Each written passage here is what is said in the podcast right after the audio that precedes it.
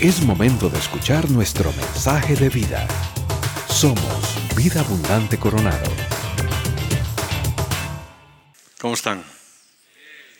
Aquí se está bien. Aquí se está bien. Hace un tiempo predicábamos en, por ahí, en algún lugar. Y yo veía a un muchacho, estaba sentado ahí en la primera fila, pero el muchacho andaba como bostezando y así mirando el reloj. Yo me, medio molesté un poco, ¿no? Y eh, le pregunto, joven, eh, ¿usted por qué está aquí? Y el muchacho me responde, bueno, que no tengo otro sitio mejor donde ir. Y yo lo miré y le digo, ¿qué razón tienes? No hay otro sitio mejor a donde puedas ir. Y el muchacho se quedó ahí medio sorprendido, ¿verdad? ¿Saben algo? El culto, esto que estamos haciendo, es la única actividad que hacemos aquí y después va a tener continuidad en el cielo. No hay otra actividad humana que podamos hacer aquí que vaya a tener después continuidad en el cielo, sino el culto que le rendimos a nuestro Señor, ¿verdad? Qué bonita la alabanza. Me gusta. Parece que nos transporta ¿no? a otras realidades que nos conectan con Dios. Pero miren, la pregunta sería la siguiente. Qué bonita la alabanza, pero ¿sigue la música cuando traspasando las puertas del templo llega usted a la realidad cotidiana de su día a día? ¿Sigue la música en sus hogares? Porque a fin de cuentas, esto es un breve espacio en toda la existencia de nuestra semana, ¿verdad? Alguien decía, el culto de labios del domingo ha de provenir de un culto de vidas santas y santificadas, cuando el domingo una horita y media, no, o el sábado. El culto de labios del domingo ha de venir de un culto de vidas santas y santificadas, de lunes a domingo. Y esa es la realidad, ¿no? Por eso siempre nos gusta decir que la Biblia hay que leerla y hay que interpretarla en clave familiar, porque la familia es el primer banco de pruebas de la autenticidad o no de lo que aquí se canta. O dicho de otra forma, lo que aquí se canta, se lee, se ora y se predica, tiene que tener su primera aplicación en el hogar. Mire, en su hogar, ¿verdad? Cuenta la historia que eh, había un papá en España le decimos teletrabajar, cuando uno trabaja desde casa. ¿Le dicen así también aquí? Teletrabajar. Bueno, pues el señor estaba en casa teletrabajando y su niño chiquitito andaba por allí medio molestándolo. Y entonces el papi dice, ¿cómo, me desentiendo del niño? Al menos media hora para que pueda terminar el trabajo. Y entonces el papi dice la historia que toma una, una revista muy grandota y la abre, ¿verdad? Y en la revista al abrirla había un mapa del mundo, de esos que había antes, hemisferio norte, hemisferio sur, muy grandote. Y dice el padre, ya sé lo que voy a hacer. Voy a romper en 50 trocitos el mapa este del, del mundo y se lo doy al muchachito y le digo, mira, un rompecabezas, es un puzzle, lo tienes que armar. Y seguro que lo voy a tener ocupado por lo menos una hora. Total que el papi recorta en 50 trocitos el puzzle y se lo entrega al muchacho. Pues chica, a los 20 minutos el muchachito llega con aquello pegado, armado, y el papi sorprendido le dice, vaya, hombre, ya sé que eres mi hijo, pero ¿cómo lo hiciste tan rápido? Y el niño le dice, papi, yo, yo no sé lo que tú estabas mirando cuando abriste la revista, pero yo por detrás lo que veía era una familia. Yo simplemente me dediqué a componer la familia y luego le di la vuelta. Porque para arreglar el mundo hay que empezar primero por la familia. La familia se constituye en la célula básica de la sociedad. La familia se constituye en la institución garante del futuro de las civilizaciones. Y por sí misma es el elemento que Dios eligió y escogió para bendecir a todas las naciones de la tierra. Así es de importante tu familia, ¿verdad? Por eso, lo realmente importante del culto cristiano es que continúe allá, ¿verdad? Cuando traspasando las puertas del templo llegamos a la realidad cotidiana de nuestro día a día. En España hay un predicador que dice que algunas iglesias, esta no, ya sé, algunas iglesias sufren de bulimia espiritual. ¿Y qué será eso? Usted sabe, la bulimia, esa enfermedad donde una persona come, come, come, pero luego vomita de tal forma que los nutrientes espirituales nunca llegan a beneficiar el cuerpo, ¿no? Y entonces el hombre dice, sí, en la iglesia algunas personas en el culto comen, comen, comen, pero llegan a casa y entre malas palabras, malas actitudes, no hacen lo que deben, hacen lo que no deben, vomitan, vomitan. Y entonces los nutrientes espirituales nunca pueden llegar a beneficiar la vida de esa persona, ¿no? Qué importante, amados, que todo lo que está contenido en el libro eterno que es la Biblia tenga su primera aplicación en nuestro primer sistema social de relaciones, que es la familia. Por ejemplo, yo leo, amarás a Dios sobre todas las cosas y al prójimo como a ti mismo. Y a veces puedo tener la tendencia a leer la Biblia en clave eclesial y el prójimo puede ser el hermano o la hermana que tengo al lado en la banca de la iglesia, pero no, la Biblia hay que leerla en clave familiar. Tu prójimo es tu próximo siempre. Amarás a Dios sobre todas las cosas y al prójimo, tu próximo, y normalmente tu próximo es tu esposo o tu esposa, tu padre, tu madre, tu hijo, tu hija, siempre en clave familiar. Dice que había dos, dos viejitos que van al banco a sacar dinero. Y están en el banco y de pronto llega un atracador. Y empiezan a pegar tiros, llega la policía, bueno, total que al viejito le dan un disparo en el oído, fíjese. Ahora llega la ambulancia, se lo llevan de urgencia y la viejita estaba allí sentada tan tranquila y uno de los guardas de los policías se acerca y le dice, señora, usted no está preocupada que a su marido le han dado un disparo en el oído, se lo lleva a la vida o muerte y usted tan tranquila. Y dice la buena señora, uy, no, hombre, son muchos años ya, yo a mi marido lo conozco muy bien. Mire, a mi marido lo que le entra por un oído le sale por el otro. Amados, que nunca lo que escuchamos en este lugar nos entre por un oído y nos salga por el otro. Eso cauteriza nuestra conciencia y nos convierte en religiosos que asistimos a la misa dominical o sabatina y a los cultos y fiestas de guardar, pero lo que nos entra por aquí nos sale por ahí. Que nunca ocurra eso. Eso es lo peor que nos puede ocurrir. Al enemigo ya le gusta que vengamos a la iglesia con la Biblia, pero que lo que nos entre por aquí, nos salga por aquí, es lo que más le gusta, porque eso realmente cauteriza nuestra conciencia y nos convierte en zombies espirituales. Y eso no lo podemos consentir, ¿verdad? Por eso la Biblia la leemos, la vivimos y la entendemos siempre en clave familiar. Es que de hecho la Biblia desde que empieza hasta que termina está en clave familiar. Fíjense que comienza con una boda y termina con una boda, ¿verdad? Después de crear todo lo creado, eh, por cierto, me encanta cómo comienza la Biblia. ¿eh? La Biblia tiene un comienzo que eh, nos da tranquilidad. Claro, con toda la historia esta de, la teoría del Big Bang, de que venimos del mono, de una casualidad cósmica, eso nos deja un poco así. Pero cuando leemos las primeras palabras de la Biblia, como que nos tranquilizan. En el principio creó Dios los cielos y la tierra. Y la tierra estaba desordenada. Y la palabra griega ahí es caos. Y del caos inicial Dios comienza la creación del universo, es decir, del cosmos, que significa orden. Y del caos Dios crea el cosmos. Y lo hace estableciendo principios de autoridad.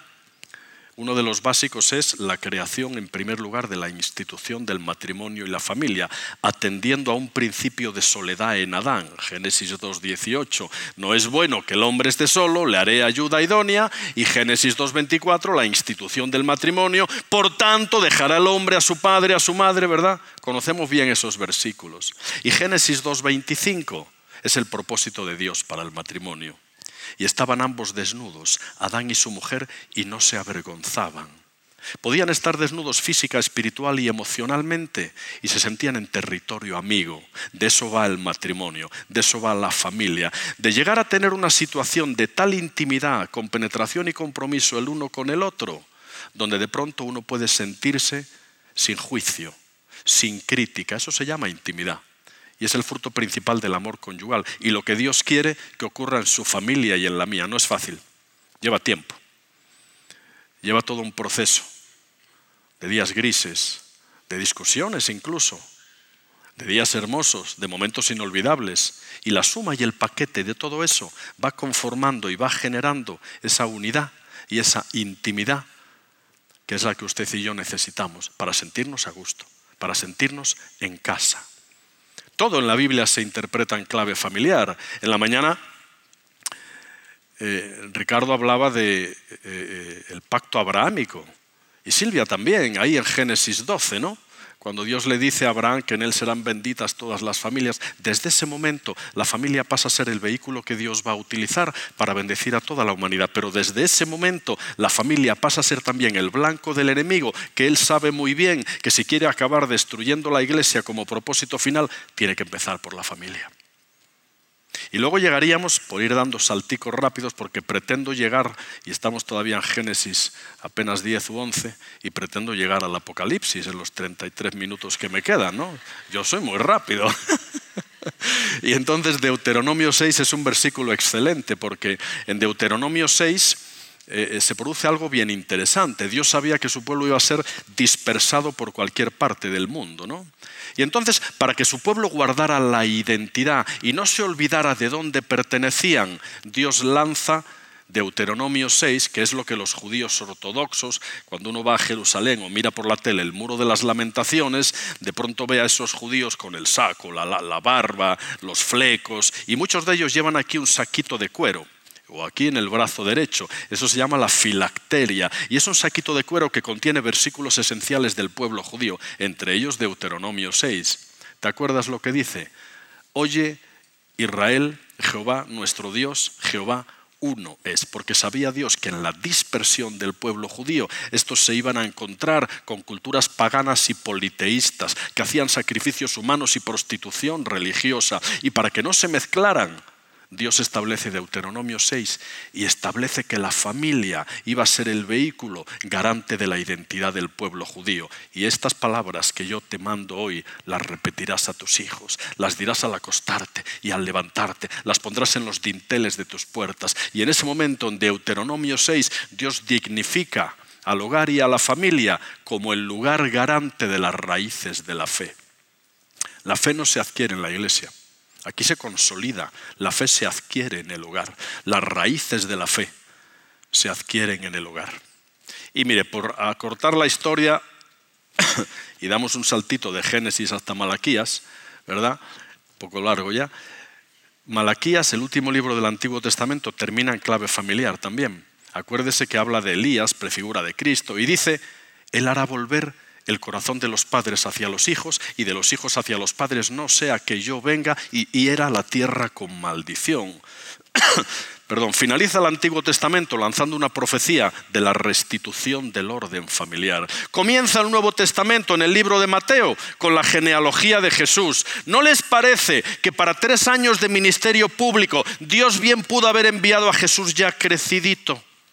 Pero quiso Dios que él naciera, fuera educado y criado dentro de un linaje, dentro de una historia. Y hay libros en el Antiguo Testamento que no paran de hablarnos de genealogías interminables y de descendencias y de linajes. ¿Por qué para Dios es tan importante? la dinastía, el linaje, y de pronto nos pensamos que es una cosa privativa del Antiguo Testamento que ya pasó. No. Hoy, más que nunca, las familias necesitan sentido de dinastía familiar. ¿Qué es eso?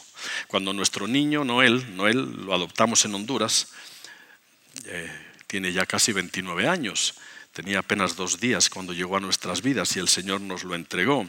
Pero para incluirlo muy bien en nuestra historia, desde que era bien chiquitito, a nuestro hijo le enseñábamos fotos de sus abuelos, de sus bisabuelos, de sus tatarabuelos. Yo tenía un molinillo de café, ayer hablábamos de eso, un molinillo de café donde mi bisabuela todas las mañanas molía café hoy son piezas de museo. Pues de chiquitito le enseñábamos a Noel ese molinillo de café, porque era un objeto que a él le conectaba con parte de su historia. Y cuando a nuestros hijos o a nuestros nietos les hacemos partícipes de fotos, de objetos que les conectan con una historia y con un linaje que es parte de su historia, les hacemos eslabones de una cadena generacional les hacemos parte de una historia. Y cuando se sienten parte de una historia y tienen la responsabilidad de saberse herederos de una dinastía, de una historia familiar, eso se constituye en poderosos amortiguadores para que cuando sean mayores y la sociedad les diga que pueden divorciarse y todo eso, ese es un poderoso freno, porque ellos no van a querer traicionar el sentido de dinastía generacional en el que han sido engranados. Salmo 132, 12. Si tus hijos guardaren mi pacto y mis testimonios que yo les enseño hoy, sus hijos también se sentarán en mi trono. Sentido de línea y dinastía generacional. Qué importante, papá y mamá, que usted ore por sus hijos, que allane el camino, que decrete bendición sobre ellos. No hay oración más poderosa que la que un padre y una madre pueden hacer sobre sus hijos. Ellos tienen el mayor poder para bendecir la vida de sus hijos. Qué importante. Y aún los requisitos que tanto en Timoteo como en Tito la palabra exige para aquel que anhela obispado, pasan en ambos casos porque esa persona tiene que tener en sujeción a su familia y a sus hijos, porque quien no gobierna bien a su familia, ¿cómo va a gobernar la familia de Dios, verdad? Mis amados, finaliza el Nuevo Testamento también en clave familiar. Y ahí en el libro del Apocalipsis está escrito con letras eternas que un día Él va a volver. Ya no va a entrar sobre un pollino de asna, ni van a hacer entre el estiércol y la caquita de vaca en una noche por ahí medio perdida, como vino en su primera venida. La segunda venida del Señor está marcada con aires de fiesta y de triunfo y va a venir sobre un caballo blanco, engalanado con sus mejores galas, porque viene a buscarnos a usted y a mí, la esposa del Cordero, la novia elegida, para participar eternamente de las bodas del Cordero. ¿Lo cree? Sí, lo que pasa que eh, eso, eso. bajo nuestra percepción de espacio y de tiempo, como que nos queda muy largo. Eso de la eternidad, ¿cómo va a ser? No? Hay un autor, algunos habrán leído el libro, hasta hay una película, eh, creo que es Don Piper o John Piper, que hay, otro Don o John Piper que no es, pero se apellida Piper, el, el pastor. Y tiene un libro que se titula 90 minutos en el cielo y él cuenta su historia. Miren qué interesante. Él pertenecía a una iglesia bautista del Cinturón del Sur en Estados Unidos y venía de una convención, una noche lluviosa, con tormenta, y venía manejando. Y de pronto al cruzar un puente, ve frente a sí, frente a, su carro, unos faros inmensos. Y lo siguiente que escucha es un ruido ensordecedor y lo siguiente que escucha es un silencio absoluto. y él lo cuenta en el libro. ¿eh? Y él dice, dice, cuando yo siento que choco con ese camión, después del ensordecedor ruido, hay un silencio. Y como un dron, un dron de esos que se van elevando, yo siento que mi alma sale del cuerpo y del carro. Y entonces veo el carro ahí, o el amasijo de hierros entre el camión, y de repente sigo elevándome y veo el puente, veo la comarca. Y él narra, dice, y de repente llego a las puertas de la Nueva Jerusalén. Y él dice, Allí estaban esperándome los familiares y amigos que habían muerto en el Señor con vestiduras blancas, tendiéndome la mano e invitándome a entrar en la nueva Jerusalén. Y él dice que cuando entra de la mano de sus seres queridos, tenía miedo a resbalar de los resplandecientes que eran las calles de oro por donde iba caminando. Y él cuenta con un lujo de detalles y dice que empieza a escuchar alabanzas en todos los idiomas de la tierra y que por algún misterioso motivo que nunca entendió, él comprendía todas esas lenguas, entendía todas esas alabanzas. Y mientras iba caminando hacia el trono del Cordero que estaba al doblar el recodo en la calle, él dice que empieza a sentir un viento, un viento que le viene, que no eran sino el aire producido por el aleteo de los arcángeles, máximo rango celestial, que detrás del trono del Cordero le dan gloria y honra. Y cuando el hombre estaba a punto de doblar el recodo y encontrarse cara a cara con Dios mismo, de repente un pitido continuado le despierta en una sala de hospital lleno de tubos y monitores. Había vuelto a la vida. Su esposa se enfadó con él, porque él decía, ¿qué hago aquí? Yo no quiero estar aquí. Su esposa se enfadó, pero ¿cómo? Que, yo soy tu mujer, que tienes hijos. ¿Quién después de haber gustado el don celestial anhela volver a este mundanal ruido? Pero eso es lo que nos aguarda, amados. Eso es lo que nos espera cuando más tarde o más temprano el Señor venga y pasemos con Él la eternidad. Usted se acuerda de Marta y María, ¿verdad? Todos somos un poco como Marta y María. Resulta que la hospitalidad judía exigía, eh, en Oriente, la hospitalidad exigía máximas atenciones al invitado. Al invitado había que recibirlo, ungirlo con aceite aromático, lavarle los pies, sentarlo en la mesa y preparar la comida. Entonces Marta hacía todo eso. ¿Ustedes creen que lo que hacía Marta era malo? No, era bueno. Era bueno. ¿Sabe lo que pasa? Que las personas que no son cristianas tienen un rango bastante más bajo que el nuestro. Las personas que no son cristianas tienen que escoger entre lo bueno y lo malo. Usted y yo no. Usted y yo tenemos que escoger entre lo bueno y lo mejor. Lo que hacía Marta era bueno, pero no era lo mejor. Lo mejor lo hacía María porque no hay lugar más alto ni más grande que estar a sus pies. Y María había escogido lo mejor, lo mejor. Y usted y yo tenemos que escoger lo mejor. ¿Se acuerda del tabernáculo, verdad? El tabernáculo estaba dividido, era una tienda, con dos estancias, lugar santo y lugar santísimo. Y ambas estancias estaban separadas por una cortina inmensa, bordada en oro y grana, donde también había dos arcángeles, máximo rango celestial, con las alas extendidas, custodiando la entrada al lugar santísimo.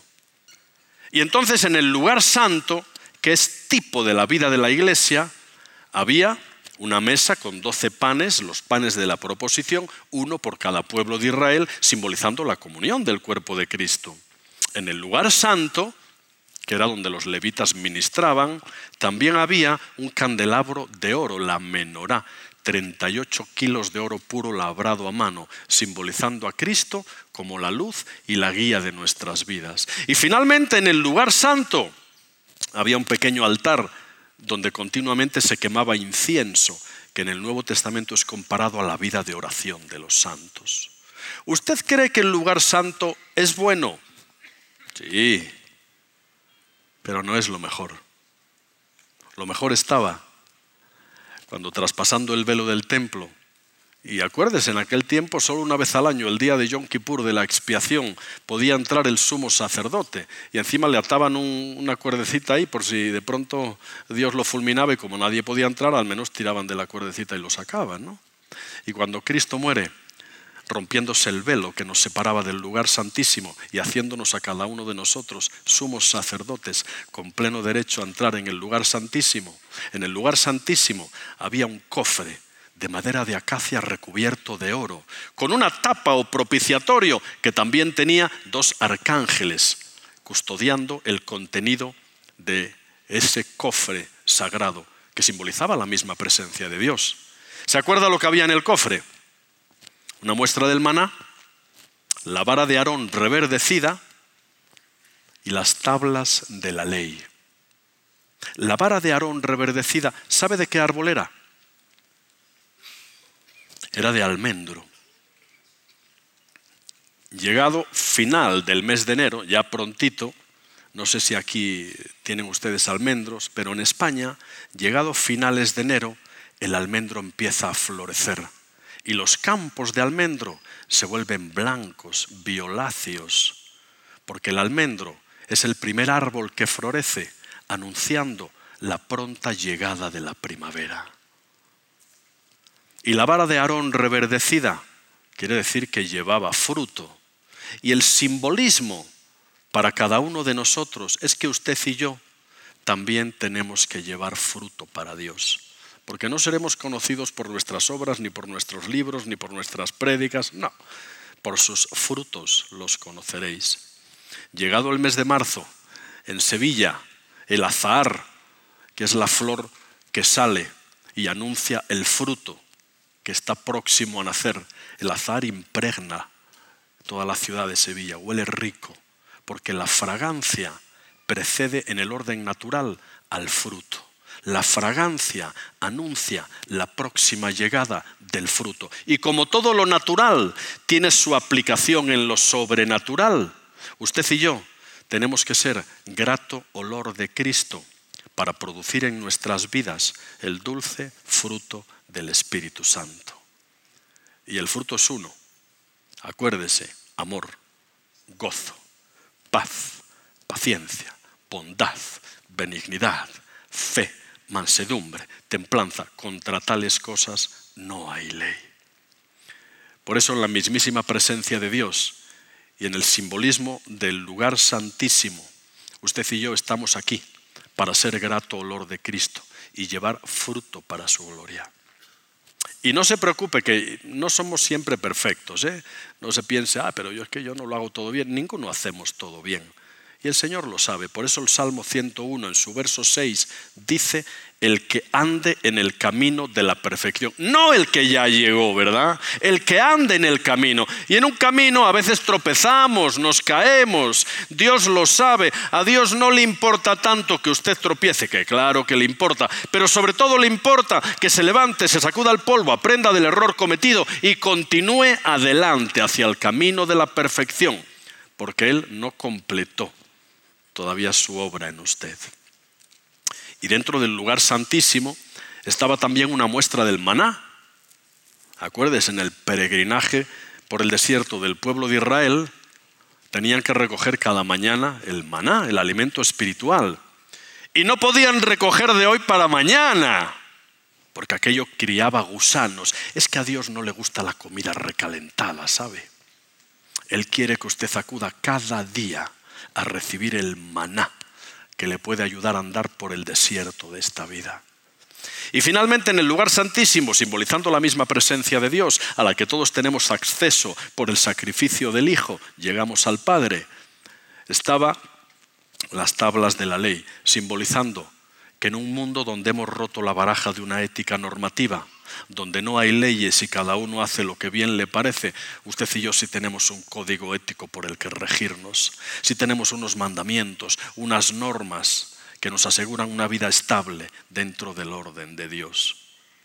Y de esa manera, cuando entendemos que solo en la misma presencia de Dios, dentro del lugar santísimo, donde podemos recibir la fortaleza y la unción necesaria para andar el tiempo que aquí nos reste, estamos entendiendo lo esencial de la vida cristiana. Lo esencial. ¿Se acuerdan de las diez vírgenes, la parábola de las diez vírgenes? Había cinco prudentes, siempre en el contexto de las bodas, ¿eh? cinco prudentes y cinco insensatas. Y las imprudentes de pronto no tenían aceite de repuesto para su lámpara y van y le piden a las prudentes y estas muy prudentemente le dicen, no, no sea que nos quedemos tanto ustedes como nosotras, más bien vayan a comprar. Y de la que van a comprar las imprudentes, el novio abre las puertas, manda pasar y las cierra.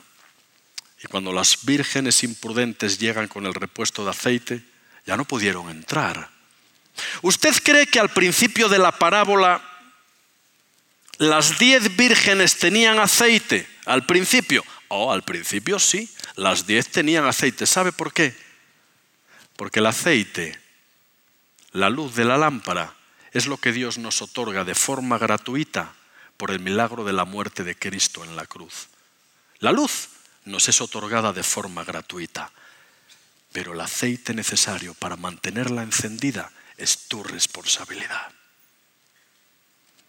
es tu responsabilidad. Por eso la lámpara, la luz que un día nos fue otorgada, nos fue otorgada con la responsabilidad de alimentarla diariamente para que nunca se apague. ¿Y sabes lo que le ocurría a las lámparas eh, eh, en Israel? Eran lámparas toscas de barro, tenían una mecha de trapo. Cuando no había aceite, ¿sabe lo que ocurría? Que la mecha empezaba a quemarse y en vez de producir luz, producía humo.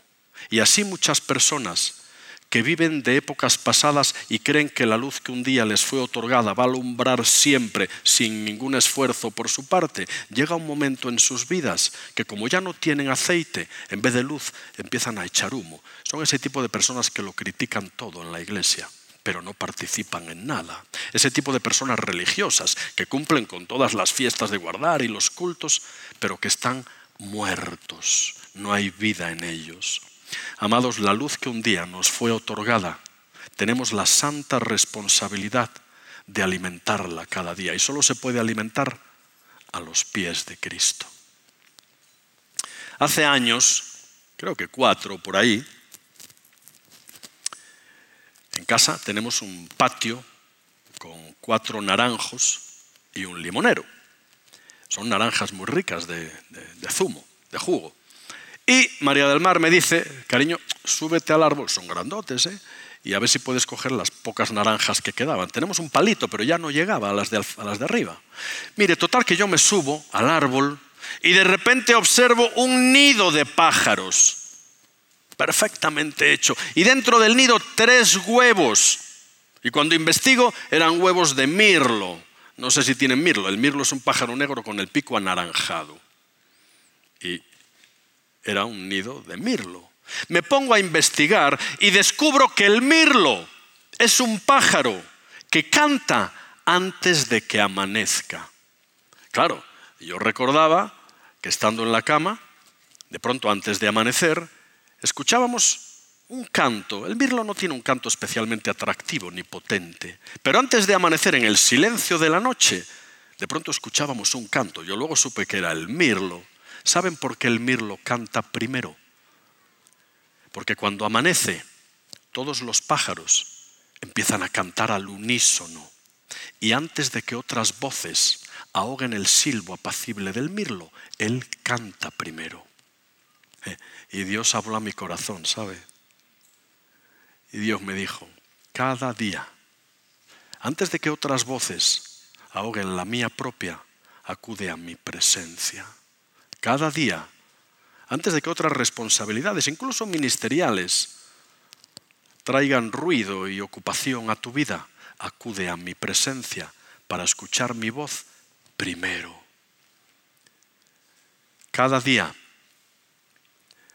yo me preparo mi primer cafecito, el más santificado, y me voy a mi lugar secreto. Todos tendríamos que tener un lugar secreto. Ese lugarcito donde nos sentimos a gusto, donde incluso podemos poner un poquitito de música tranquila y tener un tiempo relajado con el Señor. Mire, de buena mañana, antes de que otras voces ahoguen el silbo apacible de la voz del Señor. Dice la palabra por ahí por Romanos que si las primicias son santas, también lo es la masa restante. y que si la raíz es santa, también lo son las ramas. Si usted acude cada día a la presencia de Dios para recibir su voz primero, muy probablemente va a andar en victoria el resto de las 23 horas del día. Y usted me puede decir, pero yo no tengo tiempo, trabajo y tal. Sí, pero no hay excusa. Cuando no hay tiempo, hay que buscar tiempo. Y si usted tiene que robárselo al sueño, hágaselo porque ganará en todo el resto de las áreas de su vida. Miren, yo sé que esto es muy sencillo y puede ser el mensaje de siempre, pero para llevar una vida cristiana en victoria no basta acudir el sábado o el domingo a la iglesia, ni a la reunión de oración. Para llevar una vida cristiana en victoria tenemos que acudir a su presencia cada día para recibir el aceite necesario para que nuestra lámpara no se apague y siga alumbrando. Y ya voy a terminar. Mire, el pasar tiempo con Dios en un momento relajado, con ese concepto que en el Antiguo Testamento de tanto en tanto vemos en los Salmos, ¿no? cuando, cuando leemos la palabrita Sela, ¿verdad? Sela. Sela quiere decir detente, medita, reflexiona. Fíjese que la Biblia es un libro oriental, está escrito con otro concepto del tiempo, está escrito con un concepto cronos, de utilización, de uso del tiempo, pero vivimos en Occidente, donde el tiempo, perdón, kairos, pero en Occidente el tiempo es cronos, el reloj implacable y consecutivo que va marcando las horas. Por eso usted y yo tenemos que acostumbrarnos a acudir a la presencia de Dios cada día para revestirnos con la armadura de Efesios, que es lo único que nos puede hacer estar firmes contra las asechanzas del enemigo. Y en ese tiempo tranquilo entramos en intimidad con Dios. Un día viajaba en avión eh, a algún lugar para, para este lado del charco, no sé dónde, y en la noche a no ser que uno vaya en primera clase, que no era el caso, es complicado dormir en un avión, ¿verdad? Eh, menos mal que uno es chiquito y, se apaña, pero yo me pregunto, las personas grandotas, cómo, cómo encajan en, esos espacios tan reducidos, ¿verdad? Y estaba yo en ese estado de medio, de duermevela, que le decimos, donde está uno medio dormido, y delante yo tenía un papá y un niño judíos. Pues llevaban la, la kipa aquí en la coronilla, ¿no?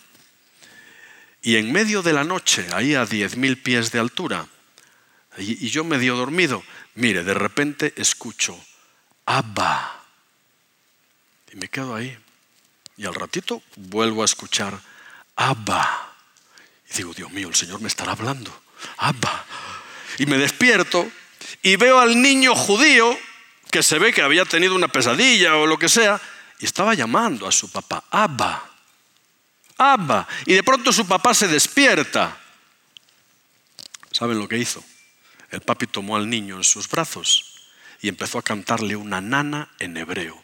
Vamos, que hasta casi me duermo yo también. Y mientras el papi consolaba a su hijo cantándole en hebreo, llegaron a mi mente las palabras del Salmo, creo que es 42, sí. Pero de día mandará Jehová su misericordia y de noche su cántico estará conmigo. Y me di cuenta de que cuando estamos cerca de un Dios al que consideramos Padre, podemos ser niños chiquititos recostándonos en su regazo, con la certeza de que Él nos va a acoger, nos va a cantar una nana y nunca nos va a desamparar.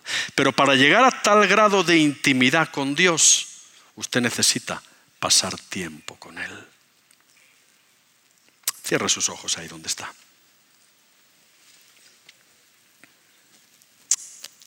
Abba, papito querido,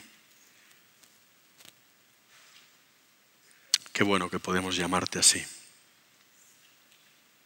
Qué bueno que podemos entrar siempre que queramos al lugar de tu presencia. Ayúdanos, papi cada persona que en esta tarde está aquí, cada alma, cada situación de soledad, de frustración. Papi, tú conoces cada corazón de los aquí presentes, tú conoces sus luchas, sus luces y sus sombras. Y el mensaje hoy es tan sencillo, pero tan profundo. Dios quiere abrazarte, quiere cantarte una nana, quiere decirte que adelante, todo está bien. Padre amado, gracias por tu presencia manifestada, la podemos sentir. Estamos en casa, no, no estamos a la intemperie, estamos contigo, recibimos tu abrazo paternal. Papi, gracias. Tú eres como el aceite que calma nuestras heridas. Papi, gracias. Tú eres como el faro que alumbra la noche oscura del alma para llevarnos a puerto seguro. Papi, gracias. Tú eres como el ancla que nos asegura estabilidad en medio de las tormentas de la vida. Papito, gracias. Tú eres como el callado que nos ayuda a caminar por los senderos tortuosos de la vida. ¿Cómo te necesitamos, Señor? Llénanos con tu presencia. Padre, que en este momento la presencia gloriosa de tu Espíritu Santo podamos experimentarla y podamos tener la certeza de que somos hijos amados del Padre. No, te culpes, Dios no culpa. La culpa viene del enemigo, de tu propia carne.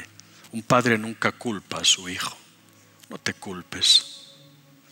Acude a la presencia de Dios cada día para recibir el aceite necesario y que tu lámpara siga siempre encendida.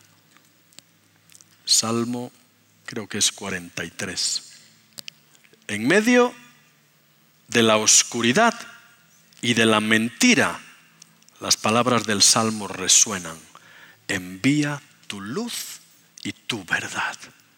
Estas me conducirán y me guiarán a tu santo templo y a tus moradas. Entraré al altar de Dios, al Dios de mi alegría y de mi gozo. Y en ti estamos, Padre. Hasta que tú vengas, ayúdanos a seguir adelante, a buscarte cada día y a recibir de tu parte el aceite necesario para que tu lámpara siga brillando hasta que vengas a por nosotros. Te amamos y te necesitamos y en tus manos estamos. Gracias, gracias. En tu nombre santo oramos. Amén. Amén, amados. La paz del Señor con ustedes. Este fue nuestro mensaje de vida. Conózcanos en www.vida.cl. Somos Vida Abundante Coronado.